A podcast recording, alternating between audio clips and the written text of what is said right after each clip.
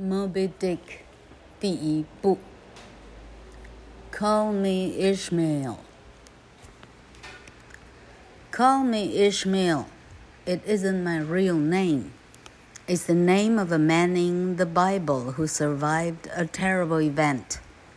That's why I feel that I can share his name while I tell you my story.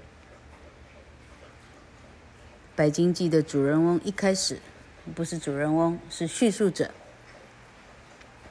开头前三个字说：“你不妨叫我 Ishmael，伊许米尔。”不晓得圣经上面的专业术语怎么翻？伊许米尔，他不是我真正的名字，他是圣经里头有一个男人，他活过了一个很恐怖的事情，呃，他度过了，他安然度过，他叫 Ishmael。我觉得。在这个故事里，我安然度过的身份跟他是一样的，所以我觉得我可以用他的名字来当做我的笔名。One day, a few years ago, I decided to go to sea. It's what I have always done when I found myself getting worried about life. There's nothing surprising about this, for I think that most men at some time want to go to sea. No, I don't mean that I go to sea as a passenger, because to be a passenger, you need to have money, and I don't have any. To explain more, let me tell you that I don't ever go to sea as a captain, or an officer, or even a cook. This is because I couldn't command a ship, and I certainly couldn't spend time cooking meals for other people, though I enjoy eating them, of course. When I go to sea, I usually go as an ordinary sailor on merchant ships. But what was different this time was that I decided to go on a whaling ship. I can't say why this was exactly, but maybe it was because I'm interested in the mysterious lives of those huge animals and the wild and distant seas where they live. 好几年前有一天。 我突然决定，我想要出海。每当我有点怀疑人生的时候，我总是会这样的觉得：哎，干脆就出海去算了。出海其实没什么太大不了的事情。我想，大部分的男人在人生的某些阶段，他一定会想出海的吧。那我必须先解释一下，我出海可不是去搭豪华的游轮之类的哈，因为要搭一个豪华的游轮的乘客，你身上需要有大笔的钞票，我身上一文不名。再更进一步的说，哎，我实际上也不是去当船长，啊，去当一个什么什么官啊，什么什么什么。什么长什么官的哈？我恐怕也不是厨工哈，虽然吃饭我还可以。我出海的时候，我通常就是当最普通的，呃，那个就是就是就是船员打杂的水手。我通常是在商船上，但这一次呢，我特别的选择了。捕鲸船，我也说不上来为什么非捕鲸不可。可能是我开始对这一些巨大的动物感到好奇，以及他们居住的这么莫测高深的的这个哈 白浪滔滔的大洋这样子的居住环境，我感到好奇，大概是这样吧。So I packed my old bag and started my journey to Cape Horn and the Pacific Ocean. I first of all had to travel from New York to New Bedford and then to Nantucket. Although many whaling ships sail from New Bedford, Nantucket was the first American whaling whaling port. So I wanted to sail from there.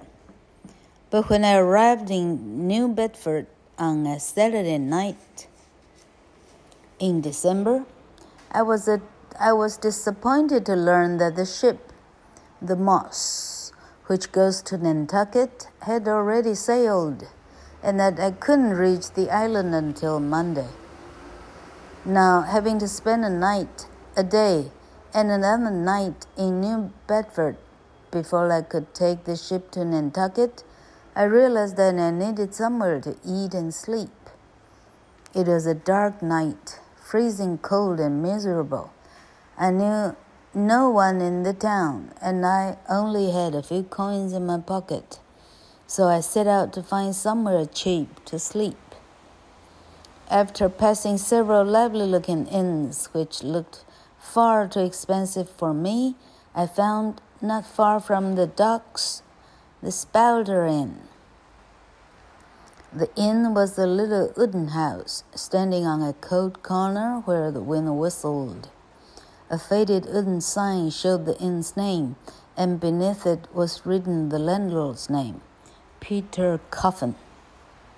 Many people have the surname Coffin in this part of the country, but it seemed ominous to me to be named after a box you are put in after you die. However, the inn looked old and poor, and I thought that here was the perfect cheap place for me to stay.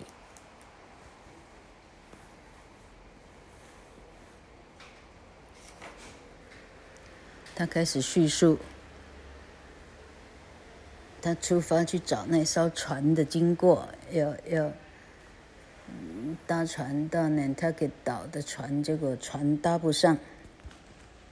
好，他说，我就收拾我的行囊，我开始往 Cape Horn，好望吗？好望角吗？好望角是不是在南非呀、好，他说我开始往好望角出发，往太平洋出发。太平洋，好望角跟太平洋，智利南端那叫什么角？好，不了解。讲太远了。他说呢？我必须先从纽约，所以他是美国人，从纽约到新 Bedford，拜德福，然后才能转到 Nantucket。很多船从 New Bedford 开往 Nantucket，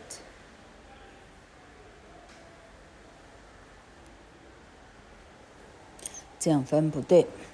虽然 New Bedford 有非常多的捕鲸船，可以从那里选择从那里坐就去捕鲸了，但是 Nantucket 是美国的第一个可以捕鲸的一个港口。我想要去做这个首航的动作，我也想从 Nantucket 出发就对了。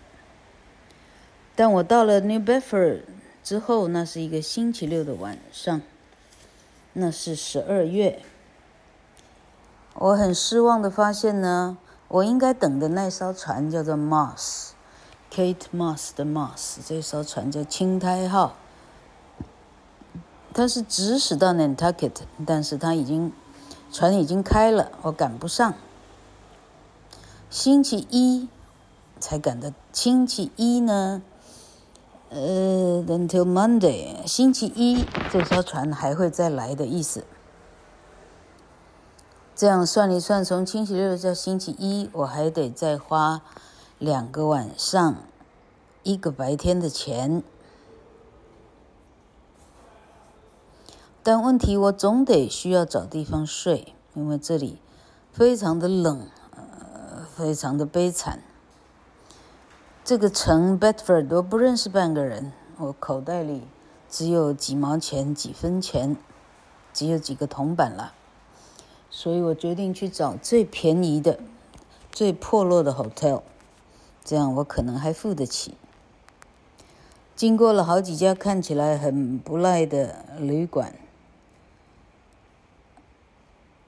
呃，问题是我知道我基本上付不起那样的旅馆。结果在离码头不远的地方找到一个 Spouter，Spouter 客栈。这个客栈呢，是用木头盖的，孤零零站在一个很冷的角落，风不停的吹。门口有一个快要吹落的木头的老招牌，写着他的名字。在店名 Spelter Inn 的下面呢，还有店东的名字。店店东好死不死，叫做彼得棺材。OK，Peter Coffin。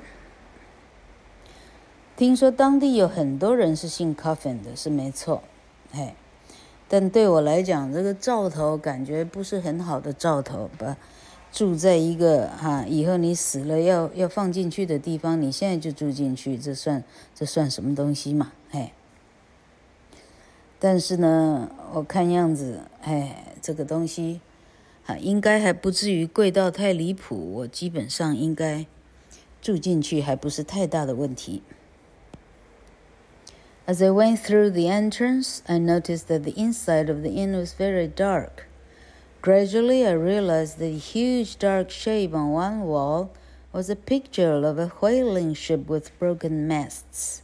in a sea with waves as high as mountains. An enormous whale had jumped right out of the water and was about to land on the masts. On the opposite wall, there was a large number of old whaling tools, including some lances and dangerous looking broken harpoons. A number of young seamen were sitting around an old wooden table. I walked past them under the huge arch of a whale's jawbone to reach the bar, where a little old man sold glasses of cheap alcohol. 我走进大门，我注意到，哦，里头非常非常的黑， 哎，这店呢，这老板呢，哎，省钱省到连灯都省了。慢慢的，我适应了光线光线以后，我发现有一面墙上是一幅非常大的画，是一艘捕鲸船，它的船尾啊，一个木字头，一个危险的危，一个船尾呢是已经折断了，船外的海。浪几乎有山那么高，非常巨浪之下的一个很危险的一艘捕鲸船的意思，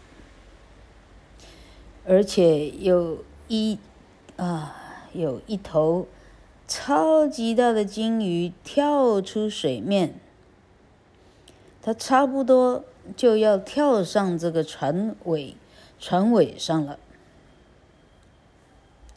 在这一面墙的另外一面上呢，挂着很多很多的已经坏掉的捕鲸的器具，包括一些呃标枪啊，呃一些鱼叉呀啊这样的东西。有一群年轻的看起来像水手的人，大家。围着一个老木头桌子，大家坐着。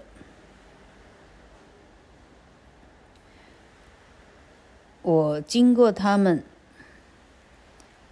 走过一个鲸鱼的啊，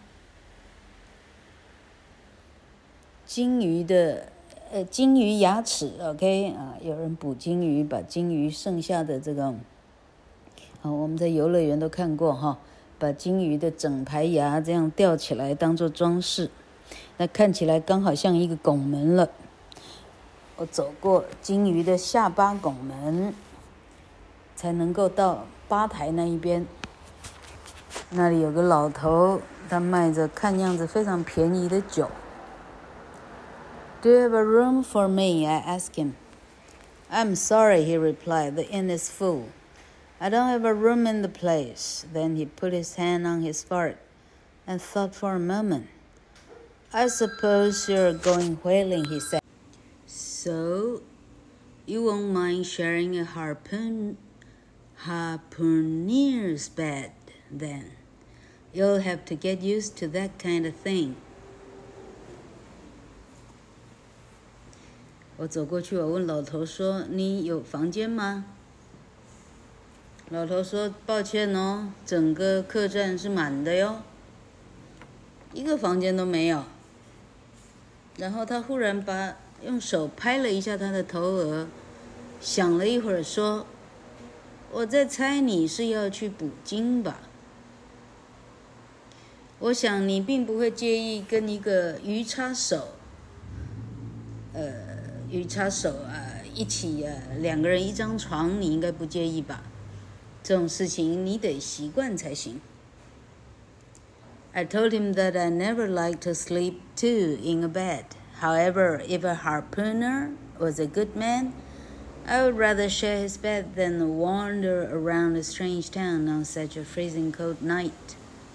我告诉他，我从来就不会喜欢一个床睡两个人。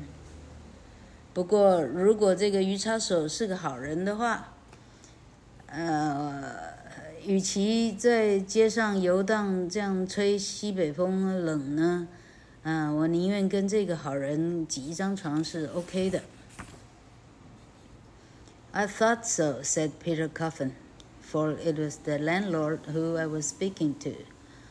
All right, take a seat. You'll want some supper. It'll be ready very soon. 这个彼得棺材说：“我想也是。原来我说话的，哎，正是彼得棺材本人。好吧，你随便坐一下。我想你要晚餐吧，马上就来。” At last, four or five of us were called into another room. It was as cold as Iceland, with no fire at all, to eat a good big meal of meat and potatoes。到最后，酒馆里头剩下这四五个人呢，被叫进另外一个房间。那房间冷的呢，就跟冰岛一样了，你一把火都没有。我们倒是吃了一顿好肉，啊、呃，土豆儿，哈，一顿。Landlord whispered, "Which one is the harpooner?" Sorry, harpooner，老柯一直念错，harpooner。Oh, he's not here, he replied. The harpooner is a big, dark-skinned man who eats nothing but meat. He'll be back before long. 老板，我小声地说，哪一个是你说的？哎，的，我的床上的另一半是哪一个呀？哦，他不在这儿。他说。 鱼叉手呢，块头很大，皮肤很黑，他只吃肉，啥其他也不吃，马上就回来了。I was starting to feel a bit worried about the dark-skinned harpooner, and decided that I wanted to see him before I shared his bed. After supper, we went back into the bar, and I decided to spend the rest of the evening watching the other men and waiting for the harpooner. Soon there was a great noise outside. That's the grandpa's crew, cried the landlord. I saw her this morning. They're back after a four year voyage. Hurrah! Now we can get all their news from the South Seas. 我开始有点担心这个黑皮肤的鱼叉手。 我决定呢，我得确认一下他的这个面容，他的品格，再决定我到底要不要跟他一张床。晚餐以后，大家回到酒吧那边，我决定呢，做壁上观，而且我等我那个呃床伙，看他到底什么长相。很快，门外有一阵骚动。Grandpas。Grandpas 回来了，彼得刚才说：“今天早上我看到的，Grandpas 回来了。他们这一趟四年的旅程，他们终于回来了。哇哦，我们可以听他们每个人来讲南海的各种奇闻了。The door came open, and a wild group of sailors entered in huge warm coats with their heads wrapped in woolen scarves and ice in their beards. Soon they all had drinks, and as they drank more and more, they became noisier and noisier. It was getting late now, and there was still no sign of my harpooner. Landlord, I said, what sort of man is this harpooner? Does he always stay out so late? It's nearly midnight. 门被轰的一声打开，一群奇形怪状的水手走了进来，穿着厚厚的外套，很温暖的外套，头上绑着。羊毛的头巾，胡渣上全部都是冰。大家开始开始闷头大喝，不是闷头了，大家开始点酒作乐，越喝越多，越喝越吵。到已经快半夜了，我的床伴还没回来。房东，我说，你告诉我一下，他是什么样的人？他永远都这么晚回来吗？现在都快半夜了。The landlord laughed, and I felt that he was laughing at something I didn't understand. No, he answered. Generally, he's an early bird, early to bed and early to rise. But tonight, I don't know why he's late, unless he can't sell his hat. 彼得刚才笑了出来。我感觉到他笑的呢，是我不明白的事情。 房东说：“你错了，他通常是很早的早鸟，早早上床，早早起。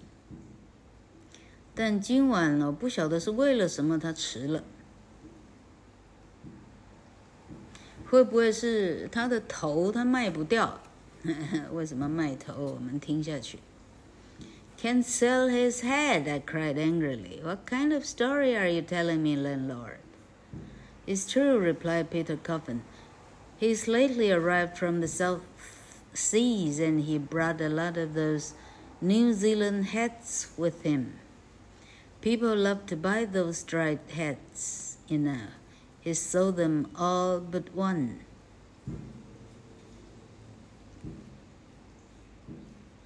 卖不了他的头，我大声骂出来。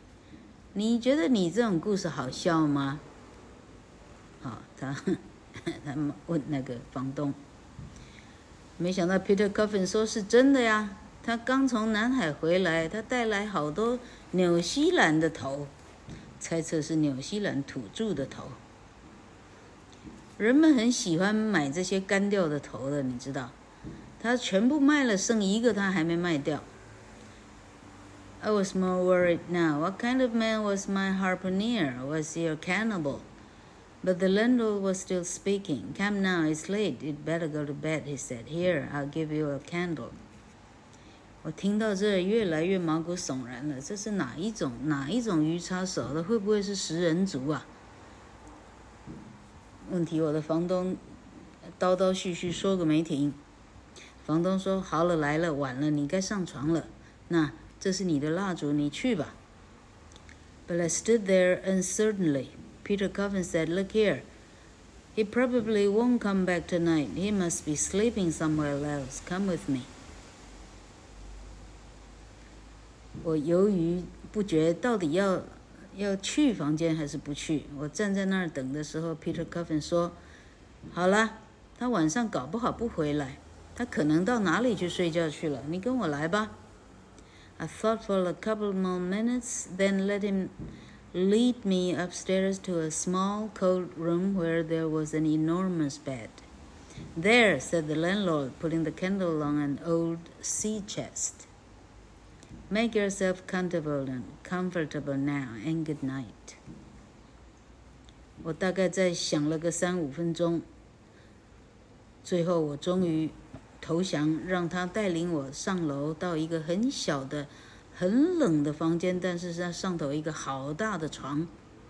那房东说，然后他把蜡烛放在一个呃很老的 sea chest，这个老客实际上真的不了他在说什么，基本上是水手的那种水手的箱子是这样。好，你自己自己自在些吧，晚安。这是第一张，哇，这第一张比白衣女郎的第一张那真高明太多了啊！我们明天再见。